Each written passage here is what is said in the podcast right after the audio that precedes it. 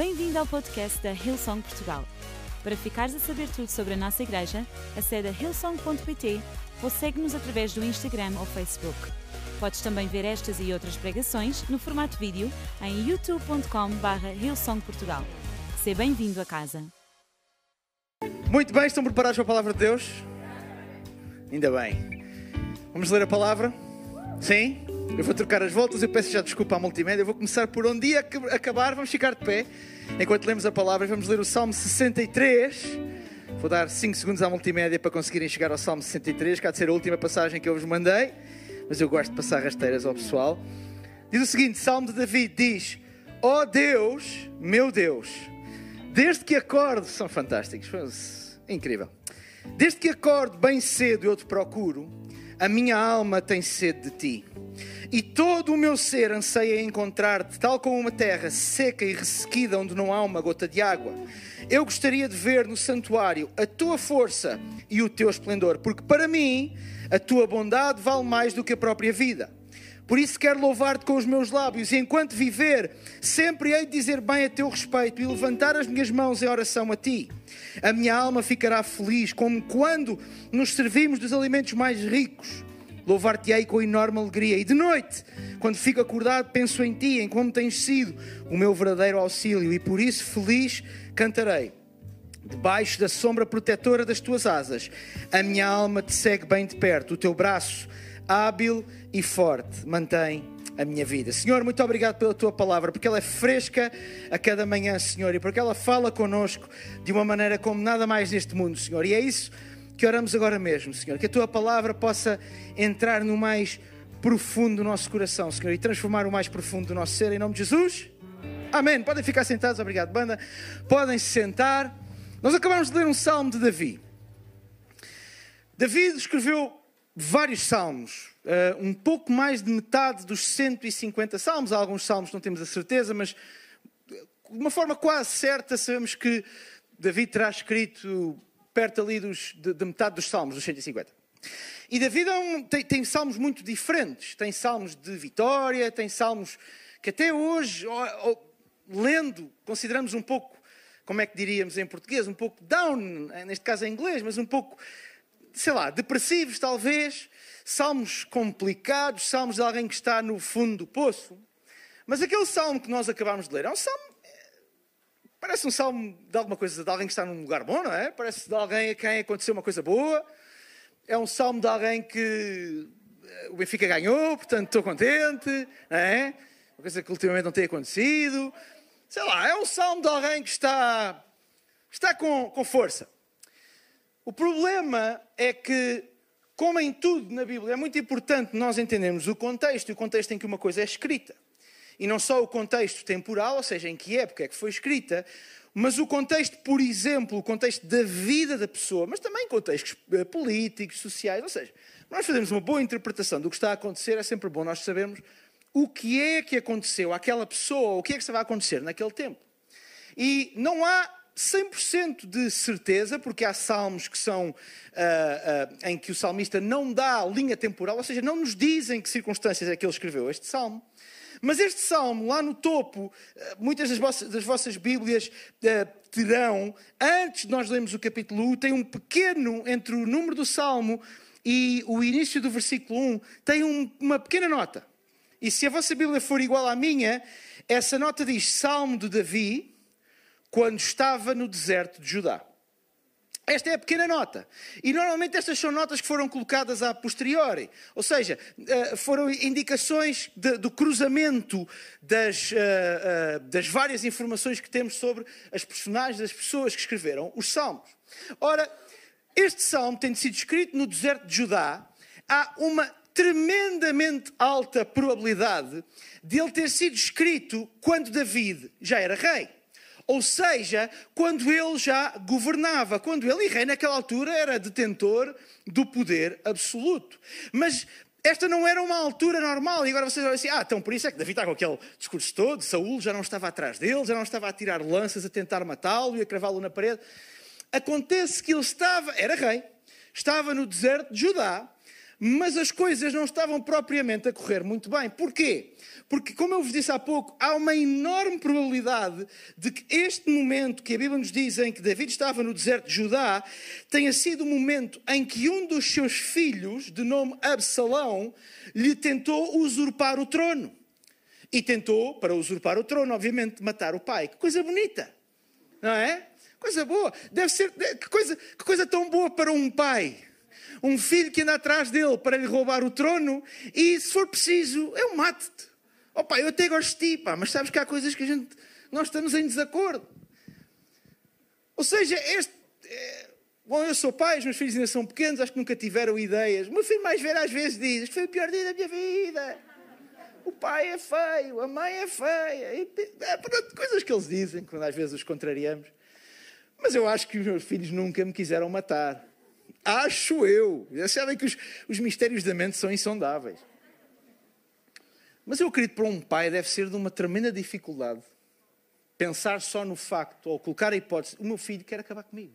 O meu filho anda atrás de mim para acabar comigo. Sim, eu sei que a sociedade naquela altura era diferente. Se nós formos ver a história dos reis, somente na Europa, há, há, casos, há muitos casos de pais que quiseram tirar trono aos filhos e que em Portugal isso aconteceu. Em Portugal isso aconteceu, não tão diretamente, mas há três ou quatro tentativas disso ter acontecido. Ou irmãos a matarem irmãos para chegarem ao trono. Ah, é, é, é comum, um dos primeiros reis, salvo o quarto rei de Portugal, foi isso que ele fez. Mandou o irmão para não o matar, mandou o irmão para o exílio. Portugal é uma terra fantástica. Mandou o irmão embora, porque eu agora é que vou ser rei. Salvo o quarto rei. Uh, Dom Afonso II, se não estou em erro. Uh, vão lá confirmar. E destornou Dom Sancho II. Agora, não sou especialista em história, mas sei umas coisinhas ainda. Também conhecido por Dom Afonso Bolonhês. Agora vão ao Google quando isto acabar. Depois vão ao meu Instagram dar um rating de história. É, aprendeu alguma coisa de história de Portugal hoje. Uh, mas isto foi há 800 anos, ok, tudo bem. Mas a verdade é que continua a ser doloroso. Continua a ser doloroso e mesmo nós estando, nós estando aqui neste momento em solo português, um país que deve os seus inícios a um homem que decidiu dar uma tarefa na sua mãe. Foi assim que Dom Afonso Henriques começou o reino de Portugal em 1143. Foi ganhando uma batalha à sua mãe. Portanto, mesmo, mas mesmo assim, a dureza de ter um filho atrás dele e de o querer matar para lhe usurpar o trono. E ainda assim, nós lemos oito versículos oito versículos do Salmo 63. Muitas palavras, muitos pensamentos, muitos sentimentos, e eu não vejo um momento de David a fazer aquilo que seria muito provavelmente a minha reação. Perdoem-me a minha ausência de espiritualidade. Que é, é uma vergonha. Deus, se tu me colocaste no trono, e Davi tinha todas as razões para saber, tinha todas as, toda, toda a vida de Davi apontava para o facto de, de que Deus, ele era rei porque Deus o tinha escolhido, ainda antes de ser rei. Como é que é possível, Deus? Então tu escolhes-me para ser rei, tu colocas-me no lugar de rei deste povo, e agora o meu filho levanta-se contra mim, parece impossível, mais valia não me teres trazido até aqui, blá blá blá blá blá. Porque é, é, vamos ser, vamos admitir a nossa humanidade por alguns instantes, é ou não é verdade? Não é a nossa oração muitas vezes? É verdade, é minha. Eu não acredito, Deus. Tu me trouxeste até aqui, para agora isto, e agora aquilo, e para agora acontecer. Mas sabem, esta oração, eu acho que é uma oração absolutamente extraordinária, exatamente, e aquilo que eu vou dizer agora parece um bocadinho contrassenso, mas porque ignora ignora as circunstâncias que ele próprio está a passar. E eu sou o primeiro a admitir aqui em frente a vocês, e a vocês que estão aí em casa a ver-me, um grande beijinho e um abraço para vocês também. Mas o pessoal aqui é mais bonito, ok? O pessoal aqui é mais bonito, portanto, uma, uma, uma, uma maneira de ficarem mais bem parecidos. Próximo domingo agarre e venham à igreja. É ou não é verdade? Isto na sala tem outro, tem outro aspecto. Dizia eu, eu admito que muitas vezes, no meio da dificuldade das circunstâncias, a minha oração não é, não é nada parecida a esta oração de Davi. Não é nada mesmo. Não é uma oração que diz assim: ó oh Deus, é tão bom, a minha alma vai, é, fica feliz como quando eu me sirvo dos maiores banquetes, Senhor. Apesar do meu filho andar atrás de mim para me matar. Ou a tua bondade, Senhor, vale mais do que a própria vida, apesar do meu filho andar atrás de mim para matar. Tu tens sido o meu auxílio, apesar do meu filho andar atrás de mim para matar. Muitas vezes nós não conseguimos orar a primeira parte. Não conseguimos. Mas eu acho que esta oração é poderosíssima, a oração de David, em que David, de uma forma propositada, ignora, foca os olhos dele naquilo que é o contexto, não só aquele contexto, aquele contexto que ele tem nos últimos dias, se calhar semanas, se calhar meses, mas ele olha para trás e pensa: Mas já houve alturas em que a minha alma ficou feliz, como quando eu estou num grande banquete, e eu vou-me lembrar dessas alturas. Já houve alturas em que eu posso reconhecer que Deus foi o meu auxílio e Ele me livrou de coisas que eu não imaginava possível, como por exemplo Saul andar atrás de mim, um rei, andar a tentar matar-me, e Ele me livrou. E eu lembro-me daquilo, eu lembro como ele me escolheu, eu lembro-me como foi quando, quando uh, uh, uh, matei Golias. Eu lembro-me de tudo isso, ou quando enfrentei o leão, ou quando enfrentei o urso, quando apacentava as ovelhas. Eu vou colocar os meus olhos naquele que não é apenas e só o meu contexto atual, mas tudo aquilo que está lá para trás e que faz com que eu, fez com que eu tivesse chegado até aqui. E hoje gostava de pregar sobre o poder do contexto. Nos textos, se vocês tirarem uma frase, vocês correm um grande risco e não lerem um texto inteiro. Vocês correm o risco de tirar uma frase e entender o contrário do que estava significado no contexto. Aliás, hoje falamos muito em fake news. A grande maioria das vezes, fake news são frases verdadeiras, no sentido em que elas foram ditas, mas foram completamente retiradas do seu contexto. Ou seja, há uma série de textos, há uma série de declarações, e alguém tirou aquela frase para atacar aquela pessoa. Da mesma maneira, na nossa vida, nós muitas vezes tiramos algumas coisas apenas do contexto e esquecemos de olhar para o todo que está lá atrás naquilo que nós já passamos.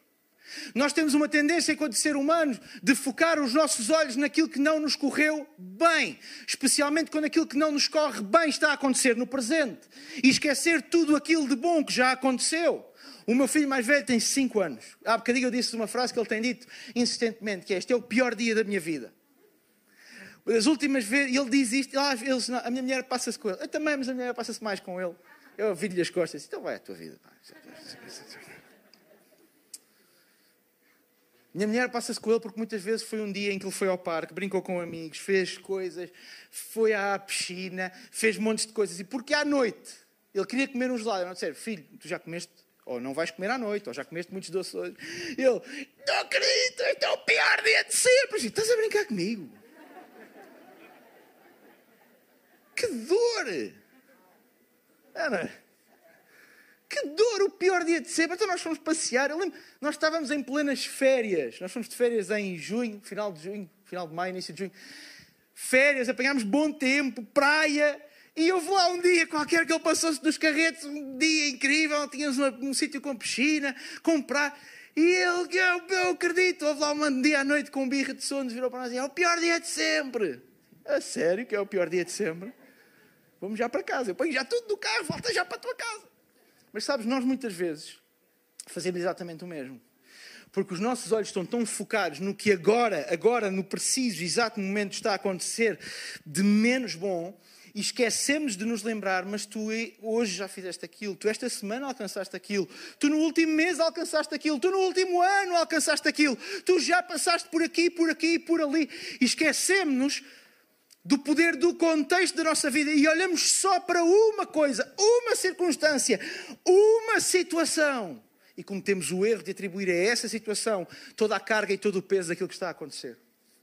E isso faz com que nós nos esqueçamos, por exemplo, no nosso relacionamento com Deus, da sua bondade, do quantas vezes Ele já nos livrou, do quantas vezes Ele já nos abençoou, do quão abençoados somos, se calhar por termos um teto para dormir, ou por termos algum dinheiro na nossa conta bancária, podemos não ser ricos, ou por termos saúde, por podermos respirar, por termos amigos, por termos uma igreja, olhem, por podermos entrar nesta porta chegar aqui, ouvir a palavra de Deus, louvar a Deus em conjunto com toda a igreja e não temos medo que entrem quatro ou cinco malucos por aquela porta e queiram acabar com a nossa forma de cultuar a Deus.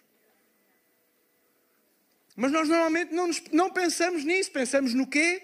No que me está a correr mal agora. No que me está a correr mal agora.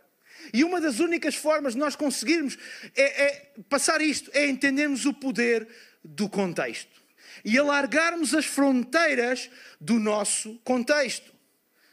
Como é que eu cheguei até aqui? Lembraste disso? Quantas vezes é que Deus já te abençoou? Lembraste disso? Quantas vezes é que Ele já te livrou? Lembraste disso? Quantas vezes é que Ele já te ajudou nas lutas que tu lutaste na tua vida? E lembraste disso?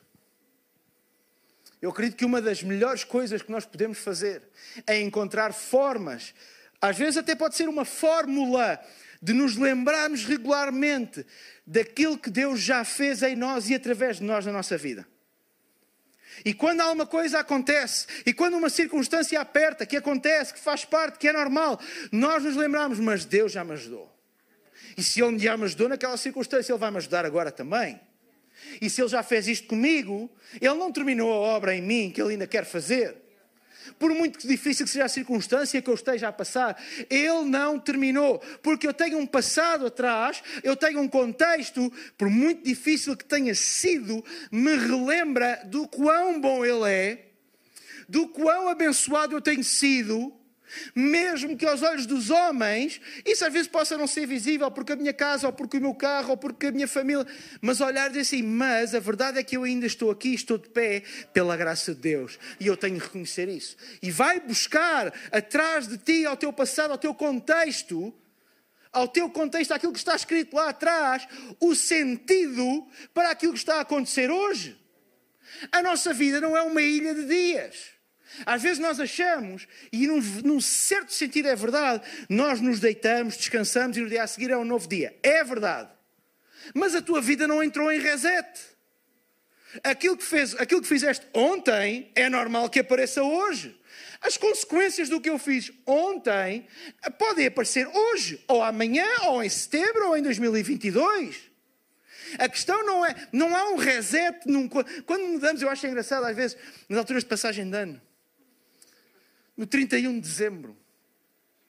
Parece que vai, parece, às vezes não sei qual é a ideia que nós temos, eu, eu também falo contra mim. Dá a ideia que de 31 de dezembro para 1 de janeiro há uma espécie de vento cósmico. Vocês sabem? Há uma espécie de um vento cósmico que sopra, qual Espírito Santo do céu. E tudo o que é mau, este ano então foi extraordinário. Este, é, Havia pessoas que genuinamente acreditavam que de, 1 de, de 31 de dezembro para 1 de janeiro o Covid fazia puf. Íamos todos. Não, isso não existe. A nossa vida é um contínuo e por ser um contínuo tem um contexto. Por ser uma linha de tempo tem um contexto. E às vezes nós basta olharmos um mês para trás, às vezes precisamos olhar dois ou três anos para trás, mas há um contexto que nos lembra porque é que eu estou aqui, como é que eu cheguei aqui? O que é que já aconteceu para eu ter chegado aqui? Que lutas é que eu já passei? E nós precisamos de nos lembrar. Nós precisamos de, de as trazer à nossa lembrança, à nossa memória. E a verdade é esta: nunca tanto como hoje, por causa da quantidade de informação à qual os nossos cérebros estão expostos, nunca tanto como hoje tivemos dificuldade às vezes em ir buscar coisas lá atrás eu no outro dia pensava em março de 2020. Um mundo antes de máscaras, de vacinas, de confinamentos. E parece-me um cenário tão distante, tão longo, que eu digo assim: e foi há quanto tempo? Epá, nem um ano e meio, está agora a fazer um ano e meio. Vai fazer em setembro um ano e meio. Como assim? Parece, parece que há 10 anos que esta é a nossa vida. Porque é tão intenso, porque a informação é tão, é tão constante, é tão, descarregada em cima de nós, que hoje nós vivemos com uma intensidade muito diferente. A verdade é que o nosso cérebro lida com muito mais informação hoje. Há alguns estudos que dizem que o cérebro humano hoje, num espaço de um dia, lida com tanta informação quanto um ser humano médio lidava em toda a sua vida na Idade Média. O que é normal. Não havia imprensa, não havia eh, a leitura era uma coisa de uma elite, eh, não havia televisões, não havia rádios. Ou seja, nós hoje temos um, uma avalanche de informação que faz com que o nosso cérebro tenha que processar as coisas muito mais rapidamente. E é normal que, pelo caminho, coisas que aconteceram há 5, 6, 7, 8, 9, 10 anos, o nosso cérebro vá arrumando lá num canto tão longe e tão escondido. Mas nós precisamos de nos lembrar que esse é o nosso contexto e é indispensável nós trazermos à nossa memória. Lembras-te do que aconteceu há 10 anos, Ruben? Lembras-te do que aconteceu há 10 anos, Gabriel? Ou há 15? Lembras-te quando Deus foi fiel? Quando Ele me disse para deixar aquilo que eu tinha, ir para não sei onde e fazer aquilo. Lembras-te como Deus foi fiel quando eu perdi o meu emprego? Lembras-te como, como Deus foi fiel quando eu não sabia se podia ter filhos? Lembras-te como Deus foi fiel quando?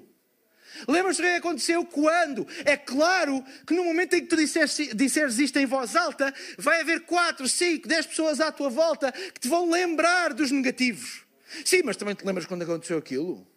Oh, é pá. E lembras-te quando foi não sei quê? E lembras-te quando tivemos aquela situação e não a conseguimos resolver? E porque à nossa volta a maior parte da informação é negativa, nós precisamos tanto de nos lembrar do contexto positivo. Eu posso. Isto, esta luta pode ter um sabor diferente. Um bocadinho diferente. Pode não ser exatamente o mesmo sabor daquela que eu lutei há cinco anos. Mas eu tenho Deus comigo, tal como tinha há cinco anos.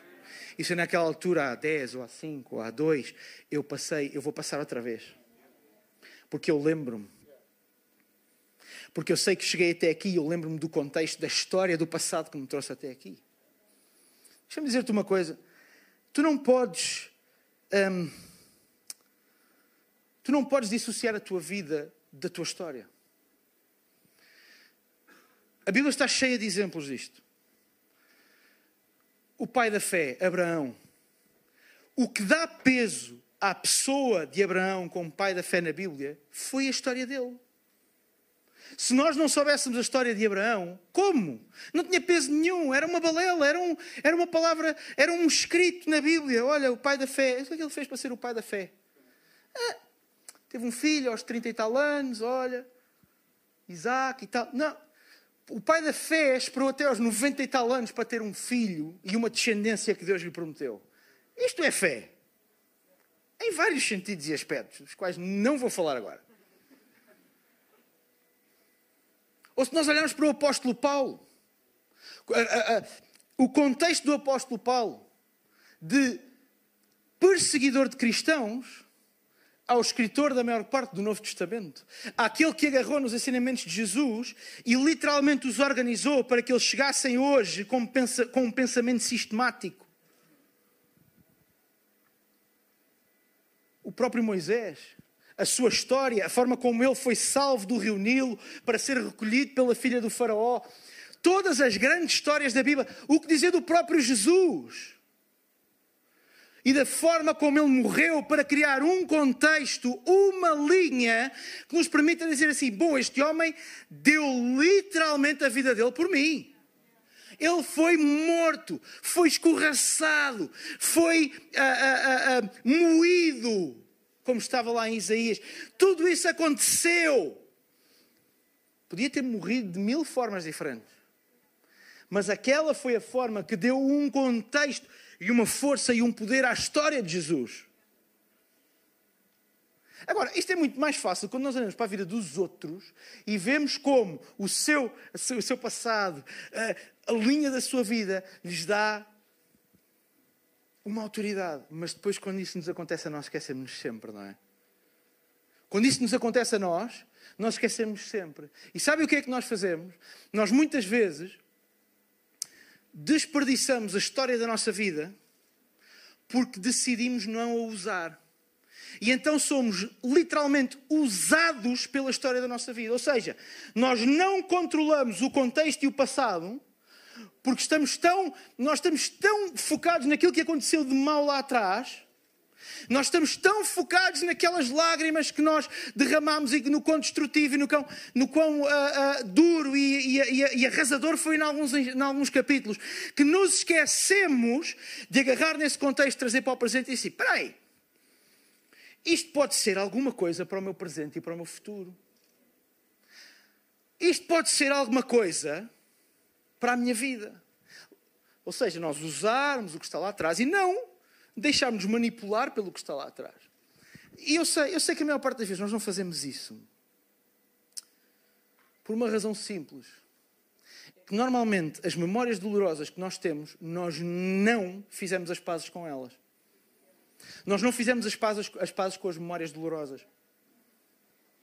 Nós ficamos agarrados, completamente agarrados à dor que essas memórias nos proporcionaram, à perda que essas memórias nos proporcionaram e esquecemos, e nem, e nem sequer queremos ir lá. Sabem porquê? Por outra razão. Porque confundimos relembrar com reviver. Se tu tens uma memória na tua vida que tu não consegues relembrar porque começas a revivê-la, ou seja, começas a sentir o mesmo que tu sentiste naquela altura, começas a, ser, a ter mesmo, os mesmos sintomas que tiveste naquela altura, começas a sentir a mesma raiva, ou a mesma tristeza, ou a mesma angústia, eu aconselho-te, honestamente, a levares isso aos pés de Deus, porque tu precisas fazer os pazes com o teu passado. Tu precisas fazer as pazes com o teu passado.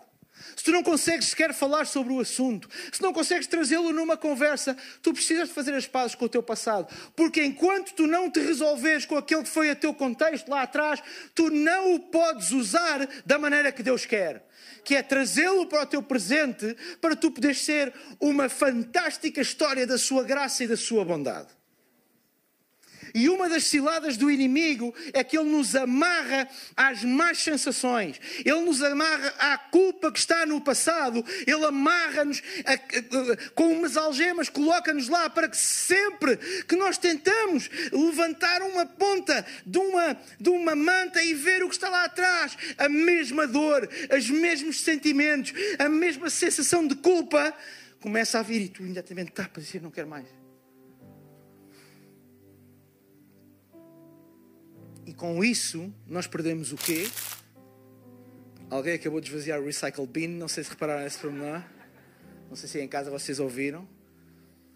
Mas com isto, o que é que nós perdemos? Eu estava a arranjar uma maneira de encaixar isto naquilo que eu estava a dizer. Se tivesse sido há um minuto atrás, atenção, multimédia, mais cuidado. Se tivesse sido há um minuto atrás, eu encaixava. Agora assim eu não consigo. Mas nós perdemos a força da nossa vida do nosso contexto, das nossas circunstâncias, porque nem sequer conseguimos olhar para elas. Eu conto-vos a minha experiência pessoal. Alguns de vocês sabem, eu no, no último ano lidei com um esgotamento. E quando eu comecei a falar disso em público, uma das reações que eu tive foi pessoas a dizerem aquilo que eu também dizia antes, que é, uau, epa, coragem falar disso em público. E eu pensei para mim, coragem? Eu estou a falar de uma coisa que me aconteceu. E se isso puder ajudar outros. E já vi, é noutros casos. Uau, que coragem vis falar porque tiveste um problema com adição. Uau, que coragem vis falar porque és o empresário e se calhar já lidaste com falência. Que coragem vis falar de reconstrução de família se já, já destruíste uma vez uma família. Se ninguém que tem uma plataforma se levantar para falar destes assuntos, nós vamos dar a plataforma aos chalupas que não, não sabem nada como reconstruir uma família, porque nunca passaram por lá. Não sabem nada sobre reconstruir uma vida financeira, porque nunca passaram por lá. Não sabem nada sobre ultrapassar circunstâncias adversas de saúde, seja mental, porque não passaram por lá. É isso que acontece. Quando aqueles que passaram e que têm uma plataforma de autoridade abdicam dessa plataforma, abdicam de dizer: Olha, eu passei por isso, eu sei o que é que está a acontecer, mas eu também sei que é possível. Eu também sei que com Deus é possível. Com Deus, uh, uma depressão, um esgotamento não é o fim da tua vida. Com Deus, uma falência não é o fim da tua carreira. Com Deus, uma derrota não é o fim. Com Deus, um erro não é o fim da tua família.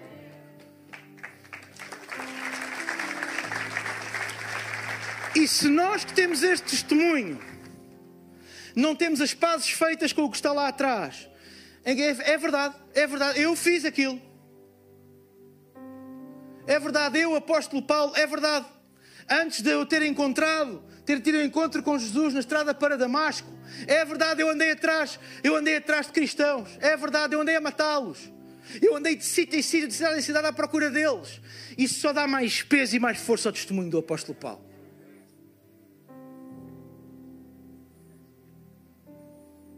E se nós não tomarmos essa decisão de fazer as pazes com o passado e trazer tudo isso para o nosso presente, nós vamos estar a abdicar de um espaço que é nosso. Que é nosso. E sabe-se lá quem é que vai preencher esse espaço. Sabe-se lá quem vai preencher esse espaço. Sabe-se lá quem é que vai preencher o espaço? Se calhar o teu espaço, que por causa da tua experiência, por causa daquilo que já te aconteceu, poderia ser de alguém como tu a dizer: é possível. Eu, eu, se eu passei, e eu não passei por minha causa, eu passei porque a graça e o favor de Deus estavam e estão comigo. Eu passei porque Ele é a minha força. Eu passei porque Ele me deu sabedoria. Eu passei porque eu tive o apoio não só do meu Deus e, o, e a sua força, mas que tive o apoio de uma igreja, de uma família que me suportou. Se quem já passou não dá um passo em frente para dizer assim: está aqui, eu sou um testemunho vivo disso, e ao ser um testemunho eu tenho autoridade para dizer como é que tu podes ultrapassar disso e para te ajudar. Este é o poder do contexto. Por isso é que precisamos de fazer as pazes com o nosso passado. Nós precisamos de fazer as pazes com aquele, aquele que foi o caminho até aqui, com tudo o que aconteceu no caminho. A palavra de Deus convida-nos a ter uma vida como um livro aberto. Não é uma vida devassada. Entenda o que eu quero dizer. Mas é uma vida em que o nosso contexto, o nosso passado, a nossa história está visível para aqueles que a querem ver. Sabem porquê? Porque é a maior autoridade que tu tens. Tirando a autoridade que é a presença do Espírito Santo em ti, a maior autoridade que tu tens é a tua linha, o teu caminho. Essa é a maior autoridade que tu tens. E, no entanto, enquanto seres humanos, nós abdicamos dela. Todos, muitas vezes, tantos dias da nossa vida. Abdicamos da nossa autoridade. Abdica, abdicamos de assumir um território como o nosso. E dizer assim: Bom, este território é meu. Sabe, sabes porquê? Porque eu já lá estive. E se tu estás a vir para aqui, anda cá que eu posso te ajudar. Eu acho que está na hora de nós, enquanto igreja e enquanto pessoas, e quando eu falo igreja, também falo muito no nosso individual, enquanto parte deste corpo fantástico, nós entendermos que a maior riqueza que nós temos é o nosso caminho até aqui. É por isso, desculpem se já me ouviram pregar mais do que duas ou três vezes, e de todas as pregações eu uso este versículo, mas é o que há. Por isso que a Bíblia diz que todas as coisas contribuem para o bem dos que amam a Deus. Atrás de uma grande derrota, atrás de uma circunstância adversa, pode estar, pode estar a ponte que falta para tu chegares àquilo que é o propósito de Deus para a tua vida. Eu esta semana estava a gravar um vídeo, eu vou já terminar. Há uma frase muito conhecida de que se, que se usa muito no contexto motivacional, que diz que os dois dias mais importantes da tua vida, o dia em que nasceste e o dia em que entendeste, ou o dia em que percebeste porque é que nasceste. E se tu estás aqui neste lugar e tu já e tu entendeste porque é que estás neste mundo, se tu tens uma visão clara, levanta as mãos ao céu, dá graças a Deus. Mas, ou muito me engano, há uma esmagadora maioria da percentagem da população mundial que ainda não chegou ao segundo dia e eu vou-te dar uma vez, se calhar nunca vai chegar. Se calhar nunca vai chegar àquele, àquele dia que, epá, foi para isto que eu fui criado, foi para fazer isto. A maior parte das vezes porque temos uma ideia errada do que é esse dia. E isso causa-nos uma frustração e um peso. Porque à nossa volta parece que, e depois nós amplificamos aquilo que nos ataca, né? à nossa volta parece parece que toda a gente está a viver o melhor dia da sua vida, parece que toda a gente está no caminho, sem um espinho, sem um, um engano, sem um bocadinho de trânsito, nada. E nós olhamos assim, eu nem sei bem por onde é que estou a caminhar. Mas deixa-me dizer-te uma coisa. Eu sei que há muitas vezes na nossa vida em que nós temos a tentação de, no meio de tudo isto, olhar para a circunstância atual, esquecermos o que está lá atrás e olhar assim, eu estou a ir para onde? Duas coisas. Olha para o que está lá atrás, porque há provavelmente pistas lá atrás. As lutas que tu lutaste, as coisas que tu ultrapassaste, até as derrotas que tu tiveste, podem fornecer pistas para aquilo que Deus quer fazer contigo. E a segunda é, por mais duro que seja, por mais complicado às vezes que seja, continuar a caminhar. Por mais que à tua volta a gente pareça que tem o GPS feito até ao dia que der o último suspiro e tu nem sabes bem o teu GPS para o dia da manhã, continua a caminhar. Às vezes mais rápido, outras vezes mais lentamente. Porque uma das coisas Uma das coisas, o pastor Mário há muitos anos pregou uma coisa que eu nunca mais me esqueci, o facto de Deus ser atraído ao movimento. E uma das coisas indispensáveis da nossa vida é que enquanto há movimento, há uma lei da atração das coisas divinas. Enquanto há movimento, continua, um dia de cada vez. Continua a ler, continua a crescer, continua a melhorar, continua a fazer a tua parte. E um dia, alguma coisa vai acontecer. Mas não te esqueças de que muito provavelmente tu tens pistas no teu passado, nas tuas lutas, nas tuas vitórias e nas tuas derrotas, para te dizer qual é o propósito de Deus para a tua vida. Vamos ficar de pé nesta manhã e eu quero deixar três perguntas. Muito rápidas. Vou pedir que não haja movimento durante três minutos. Três perguntas. Eu quero te perguntar em primeiro lugar: o que é que distingue a tua história? Qual é a marca diferente que a tua história tem? Em segundo lugar, o que é que está a impedir de usar essa marca diferente? O que é que te está a impedir de usar isso? Se ainda não estás a usar, porquê é que ainda não estás a usar? E em terceiro lugar, o que é que tu podes fazer hoje mesmo para usar essa história? O que é que tu podes fazer agora mesmo para usar a tua história como um palco, uma plataforma, uma autoridade para o teu presente e para o teu futuro? Enquanto todos os olhos estão fechados, talvez tu estejas neste lugar e ao ouvir a palavra de Deus, alguma coisa se acendeu no teu coração, uma necessidade de estares em contacto com o Criador, com Deus, com aquele que te criou. Tu estás aqui, não és um acaso, não és fruto de um acaso, não és fruto de circunstâncias aleatórias, és fruto de um propósito de Deus.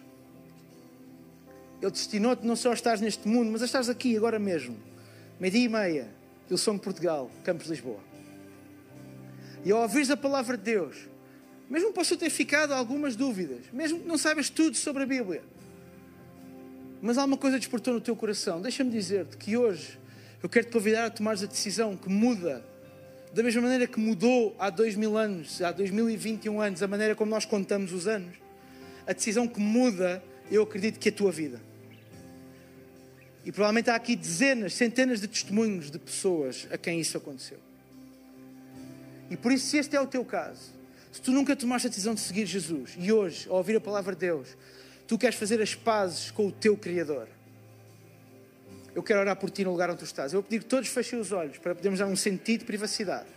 E eu vou ver, e juntos vamos fazer uma oração, para que tu possas, hoje mesmo, ter um contacto, uma ligação com aquele que te criou. Um, Deus ama-te.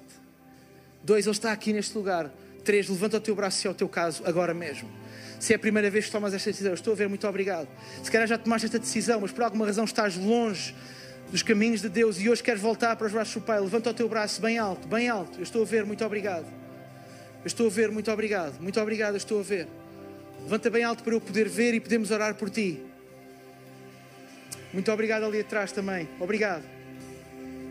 Igreja, podemos repetir esta oração todos juntos, juntamente comigo. Senhor Jesus. Obrigado. Porque agora mesmo eu sei que te entraste no meu coração. Faz de mim uma nova pessoa. Perdoa os meus erros. Dá-me uma vida nova. E que a partir de agora eu possa caminhar contigo e com uma família, a tua igreja.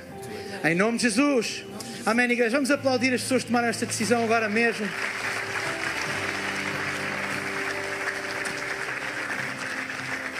E muito rapidamente, 20 segundos, fecha os teus olhos. Se estás aqui neste lugar e tu precisas de fazer as pazes com o teu passado, levanta os teus braços agora mesmo, eu quero orar por ti.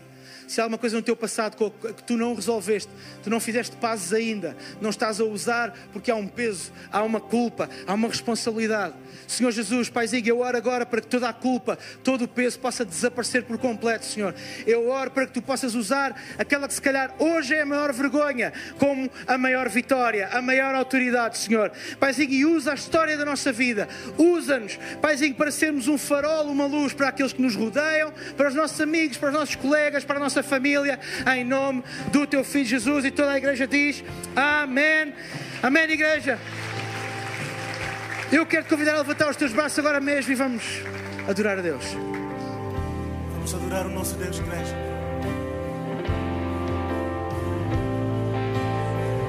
Oh, oh. Adorarei. Adorarei